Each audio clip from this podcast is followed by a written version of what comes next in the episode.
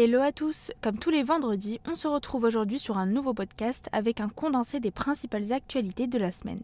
On va commencer par Google qui étend son influence et lance Gemini Pro, son grand modèle de langage pour rivaliser avec GPT-4. Ce modèle de taille intermédiaire est accessible gratuitement jusqu'à 60 requêtes par minute via Google AI Studio. Les développeurs ont la possibilité de personnaliser le modèle selon leurs besoins spécifiques, soulignant la fiabilité des modèles avec des fonctionnalités de citation des sources. Ensuite, nous avons Mistral AI, figure éminente de l'intelligence artificielle générative en France. La start-up partagera dorénavant ses modèles sur Google Cloud dans le cadre d'un partenariat non exclusif. En pleine ascension dans le domaine de l'IA générative, cette entreprise offre tous ses modèles en open source de manière novatrice. L'objet est de proposer une offre industrialisable aux entreprises et de générer des profits. Parlons maintenant de la start-up française Lifen qui a conclu un contrat cadre avec le centre régional Gustave Roussy, leader européen en lutte contre le cancer.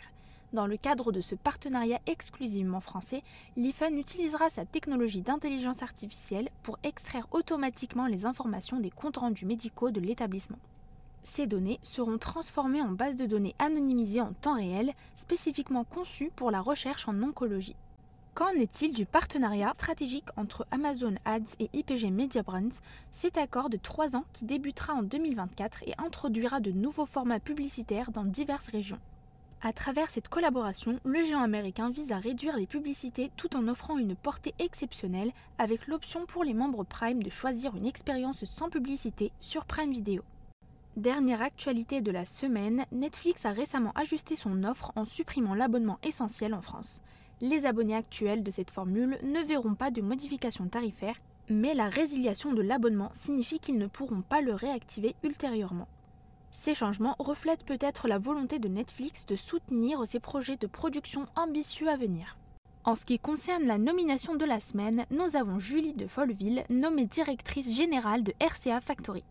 Bravo Julie et très belle continuation dans ton nouveau parcours.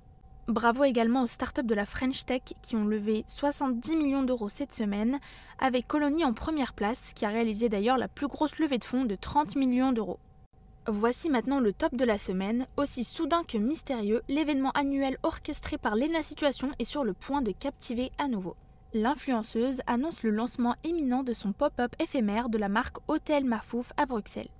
Et enfin, voici le flop de la semaine. Le E3 ou Electronic Entertainment Expo a officiellement mis fin à son existence.